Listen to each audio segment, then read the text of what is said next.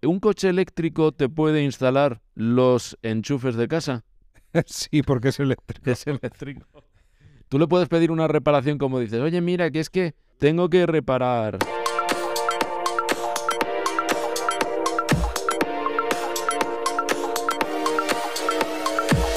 Hola, bienvenidos al capítulo 5 del podcast de Gestor de Ahorro. ¿Qué es Gestor de Ahorro? Es la solución integral para todas las facturas de tu hogar. Soy Cristian García y aquí a mi lado, junto a mí, mi compañero Pedro Castellanos. Bienvenidos. En el capítulo de hoy hablaremos sobre el coche eléctrico, el vehículo eléctrico. Y para hablar de ello, hablaremos de qué tipo de coche eléctrico lleva esa tecnología. Eso es, vamos a hablar de los tipos de coches que usan la tecnología eléctrica. Es decir, existen tres grandes grupos que están los híbridos, los híbridos enchufables y los eléctricos 100%. ¿Qué diferencia hay entre ellos? Porque muchas veces vemos las etiquetas, que ahora están de moda la etiqueta eco, la etiqueta cero, porque muchas ciudades están implantando las zonas de bajas emisiones, entonces si no tienes un coche de un tipo determinado de etiqueta, no puedes entrar al centro de la ciudad. El, primer tipo que hablamos es el coche híbrido, que son los coches que tienen normalmente parte de gasolina, pero una parte entre unos 4, 5 o 6 kilómetros que usan una batería que se autorrecarga. Es decir, tú no tienes que ir a cargarlo, el coche con la frenada, tiene frenada regenerativa y es decir, se carga esa batería que llevan interna. Los primeros que lo sacaron, yo creo que fue en el año 98, me dijeron, fue Toyota con el Prius, que es el, más famoso como visto. Luego ya Toyota ha desarrollado un montón, que es el, coche híbrido. Entonces, una pregunta, ¿un coche híbrido eh, con esa tecnología tiene una autonomía eléctrica de lo que has dicho? Tiene unos 4 o 5 kilómetros. Es decir, pero no son unos 4 o 5 que se descargan, es que se van cargando continuamente. Hay veces que... El propio automóvil... El propio automóvil... La carga la carga de la batería, claro. Por eso se llaman, por eso tienen la etiqueta eco, porque hay veces que en ciudad tú haces un tramo y es, pues no contamina nada porque va en modo eléctrico. Pero solamente esos 4 o 5. Porque luego nos vamos al otro gran grupo, que es el ahora y que está más, no de moda, sino como que se vende más, que es etiqueta cero, que en muchos coches es, eh, o sea, perdón, en muchas ciudades con la etiqueta cero no te cuesta dinero aparcar en la zona azul, puedes aparcar en zona residente y son bastantes ventajas aparte de entrar en zonas de bajas emisiones. Esos son los híbridos enchufables. Para que un híbrido enchufable, ¿por qué se le llama enchufable? Efectivamente, como la palabra dice, este coche para cargar la batería, aparte de tener frenada regenerativa que carga un poquito, se tiene que conectar a un punto de carga, tanto en tu garaje, en tu casa o en un punto público. Burger King, por ejemplo, en un centro comercial, en un hotel que vayas, en cualquier sitio puedes encontrar en un supermercado, puedes encontrar un punto eléctrico. ¿Qué, ventaja tiene este coche? Que mezcla las dos tecnologías, es decir, la tecnología de la combustión de un motor normalmente son de gasolina, hay algunos diésel, pero normalmente son de gasolina, y el mundo eléctrico. Entonces, para que sea etiqueta cero, tiene que tener más de 40 kilómetros de autonomía eléctrica. Y la verdad que está muy bien. Es una tecnología que está muy bien y que cada vez está más en auge el usuario puede en ese tipo de coche elegir cuándo eh, usar eléctrico o cuándo usar combustión? Siempre que tenga batería, em, sí, sí pueden escoger el momento porque tienen un botón que es para forzarlo. Es más, creo, por lo menos antes en ciudades como Madrid, yo no sé si ahora, como tienen unas luces en el frontal, para poder entrar a la zona de baja emisión tienes que estar forzado el modo eléctrico y la cámara como que recoge la luz. No sé si eso sigue eh, funcionando a mí me lo contaron hace tiempo, pues eso, que un amigo fue a comprarse un, híbrido enchufable y le dijo que siempre recuerda que para entrar a la zona centro tienes que estar en modo eléctrico. Bien. No sé si fue algo del concesionario, pero vamos, mm, sí funciona. Entonces, el último grupo, que es en el que nos vamos a centrar hoy, y yo os hablo también desde una experiencia personal, porque tengo un coche 100% eléctrico, es el, como he dicho, el 100% eléctrico, que es un spoiler ahí. Es 100% algodón. Es 100% algodón. Eh, este tipo de coche es el que no tiene ningún tipo de combustión. Es decir, es motor 100% impulsado por electricidad. Es decir, tiene su batería, que normalmente van en la base del coche, que son baterías mucho más grandes. La autonomía es bastante mayor que el híbrido enchufable, que eso ya es como depende del tipo de coche, depende incluso del mismo coche, hay varias versiones con más o menos batería para que tenga más autonomía y solamente la única forma de funcionar con él es cargándolo en un punto de carga. También tienen frenada regenerativa, también se van recuperando, pero es muy poca. O sea, es muy poca. Siempre, si vas en, carretera y a lo mejor vas cuesta abajo, tú lo tienes limitado a 90 y entonces tiene que ir frenando para que vaya siempre a 90, esa frenada también se le llama regenerativa y va cargando. Pero es una carga pequeñita. Pequeña Pero bueno, pero que recoge... Sí, que también tienes... Eh, sí, por ejemplo, es una de las diferencias que siempre dicen con un coche, por ejemplo, de gasolina, que no vas, nunca vas recuperando gasolina. Con un coche eléctrico es muy importante pasando, sigue regenerando.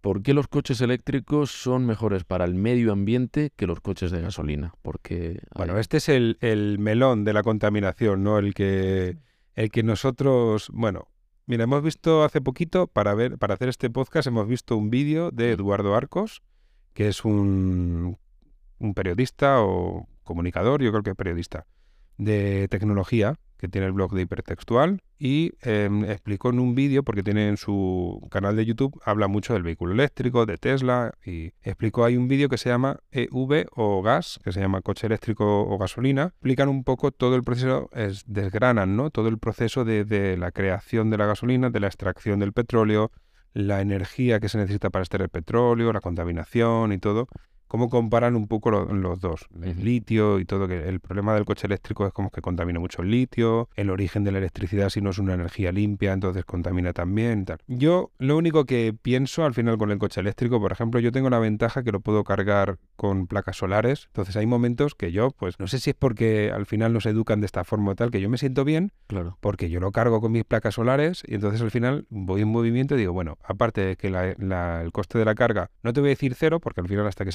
las placas solares, todo tiene un coste, pero el coste es irrisorio y luego encima el movimiento es con energía limpia. no estás contaminando mientras estás usando eh, nada, o sea, no, es como no, hay un tubo es una energía, es un o sea, yo, por ejemplo, dentro del garaje, donde lo ves muchas veces, cuando entras en un parking o lo que sea, tú no, mm, que son, que normalmente tienen los extractores para limpiar el garaje, vamos, a la extracción de, todos los humos, cuando entras con tu coche eléctrico no saltan nunca, porque al final, no sé, son chorradas, pero que al final las piensas, que dices, pues mira, voy con mi coche eléctrico. Claro. Cargado con mis plaquitas solares, o da igual, o hay empresas comercializadoras de electricidad que te aseguran que el 100% de la energía que tú usas es limpia. Entonces, aunque lo cargues en tu garaje, pero si da la casualidad que tú has contratado una comercializadora con energía limpia, pues también es energía limpia para, para cargar ese coche. Exactamente. Y eh, vamos a hablar de tiempos de carga. ¿Cuánto tiempo tarda en cargar un coche eléctrico y qué autonomía? ¿Cuántos kilómetros se pueden recorrer con una carga completa? Pues mira, las dos preguntas te las respondo con una palabra. Depende, como todo. Depende, como todo. Depende de la capacidad de carga de tu vehículo, lo primero depende del punto donde tú lo cargues. Y luego también la, me has dicho los kilómetros ¿no? que se pueden hacer, también depende pues, del vehículo, del consumo que haga y de la capacidad de batería que tenga. Vamos a hablar de la carga. La carga, por ejemplo, vamos a hablar de, en mi caso particular, por ejemplo, que es un Tesla, un Model 3 de gran autonomía, el que yo tengo. Este coche tiene como máximo hasta 250 kilovatios de potencia. Es que luego, es verdad que cuando te compras un coche, esto es lo de lo que hemos hablado al principio del cambio un poco de mentalidad. O sea, el coche eléctrico te va a implicar aprender un poco. Al igual que hemos aprendido que la gasolina 95 es peor que la 98, que el diésel es otro tipo de, gaso de combustible y que el diésel 10 es un mejor, al final nos toca aprender un poco de los tipos de carga, velocidad de carga y todo de kilovatios y amperios. Hay que aprender un poquito. Y eso hay que ser un poco eléctricos en el tema del coche eléctrico. Efectivamente, hay que ser un poco... Es verdad que mucha gente dirá, es que yo no me quiero complicar la vida, pero... Es que es un, son un par de días o tres que tardas al principio. Es aprender que, que por ejemplo, un cargador de casa pues sí que a lo mejor necesitas contactar con un profesional. Nosotros, por ejemplo, sí que asesoramos el punto de carga y ya luego mandamos un instalador y asesoramos, por ejemplo, si es monofásica o trifásica la instalación de casa. Depende de si es tienes potencia para cargar a 3,6 o a 7,4 kilovatios. Si es trifásico a 11 kilovatios. Todo eso es cuanto más kilovatios, el número de kilovatios sea mayor, menos tiempo de carga es en lo que tardas en cargar la batería. Por ejemplo, 11 kilovatios que es lo que se carga en, así en empresas, en instalaciones un poquito más grandes, pues a 11 kilovatios hasta el 80% de batería, que es lo que recomienda el fabricante, que solamente lo llenes al 100% cuando te vas de viaje y como máximo lo limites a 80 para el uso diario. Piensa que si lo dejas al 40 o al 20 o 30 tal, son unas 4 o 5 horas. O sea, está pensado para que tú llegas por la mañana al trabajo, lo enchufas, te va a 11 kilovatios o 7,4 y cuando te vas, pues tienes tu 80%. Es decir, no tienes que ir a un punto de carga, no tienes que, te dirán la gente, es que cuatro horas es mucho tiempo, cuatro o cinco horas, pero a veces hay que dejar de obsesionarse con el tiempo, porque sí que la vida es verdad que te puede decir, es que lo conecto, pero me tengo que ir en dos horas, hasta no sé qué. Bueno, pero nuestro día a día, que las rutinas que tenemos, que es, llego por la mañana, conecto, me estoy trabajando y luego me voy en cuatro o cinco horas y ya me voy con el coche lleno de batería.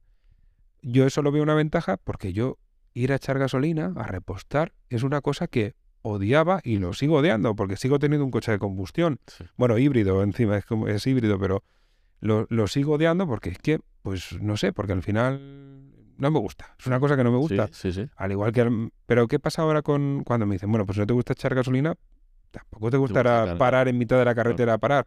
O sea, cargarlo. Pues como he dicho antes, como esto es otra mentalidad, al final lo que hacen con el punto de carga eléctrico no es que tú pares a cargar y no hagas otra cosa. Lo que para es, ya es más o menos, el coche, por ejemplo, el mío, te planifica un poco las paradas, que tú le puedes hacer caso, tú planificas otras, pero normalmente los puntos de carga están en restaurantes, hay un bar, entonces ya paras y aprovechas para hacer tu descanso. Lo que has dicho, centro comercial, sí, un hotel, comercial, que es, otro tipo de mentalidad. Sí que es verdad que yo es que viajo relajado. Yo normalmente me gusta salir, incluso si tengo que salir un rato antes, salgo un rato antes, o si tengo que llegar un poco más tarde, salgo un poco más tarde.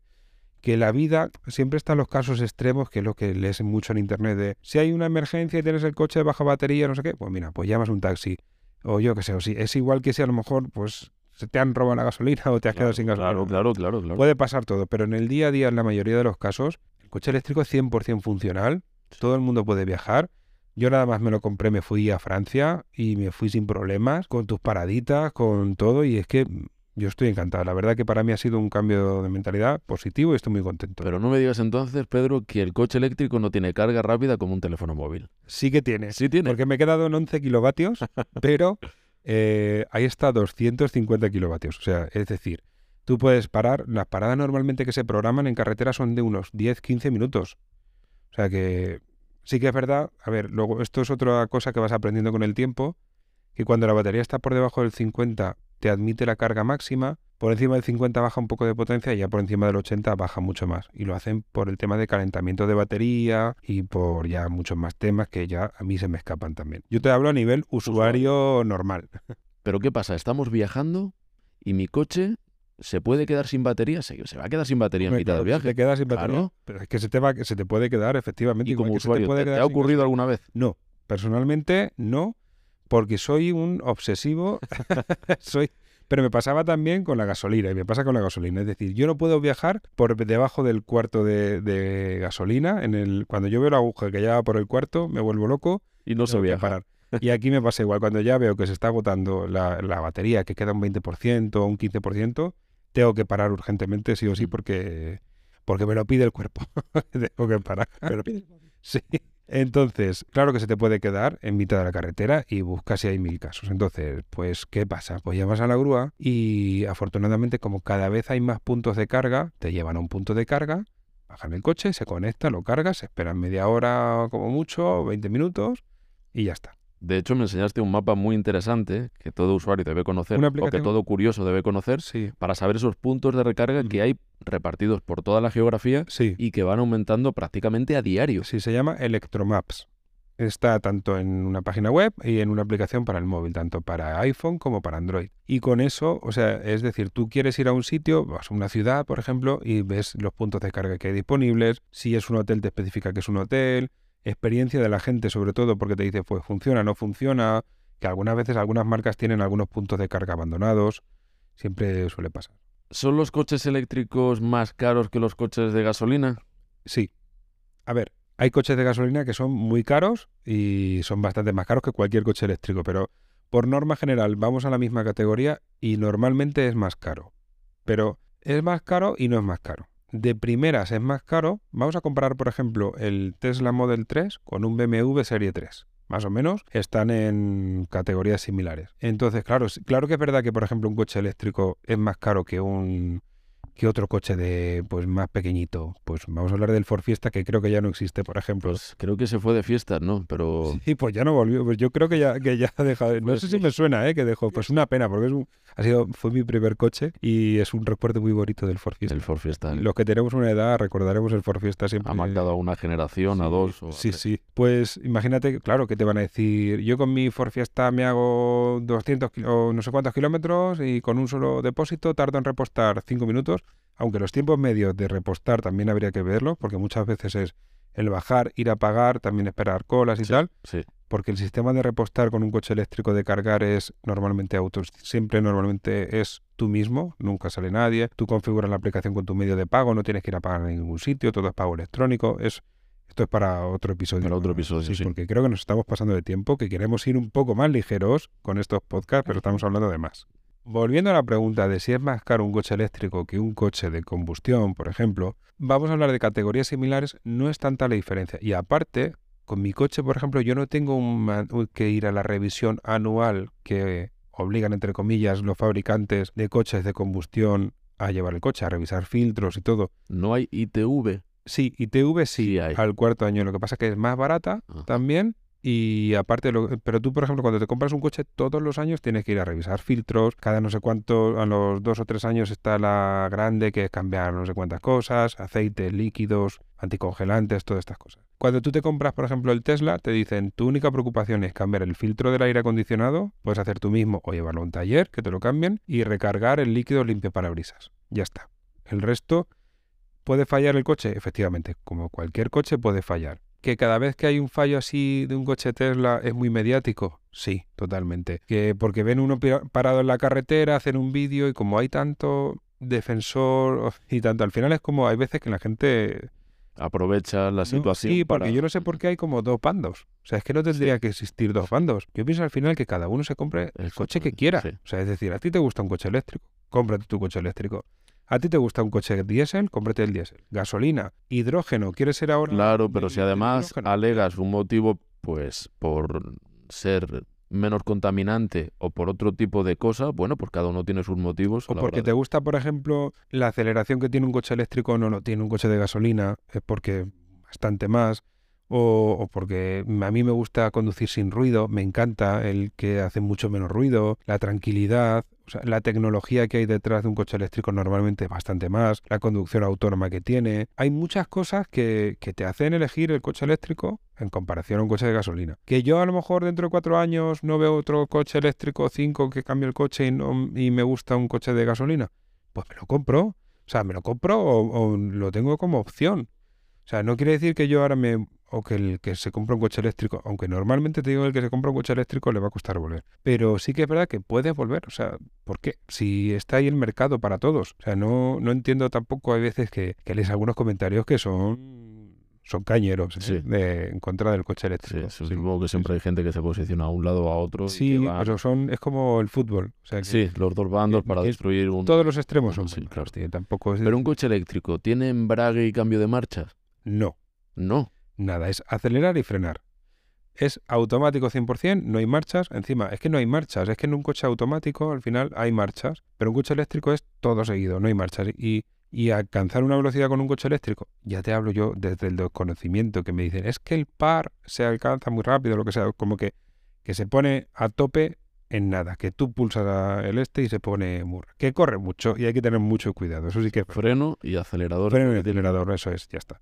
Tú en la marcha le pones para adelante, para atrás, neutro, que es el punto muerto, y, y el parking. No tiene más. Sí, es muy sencillo.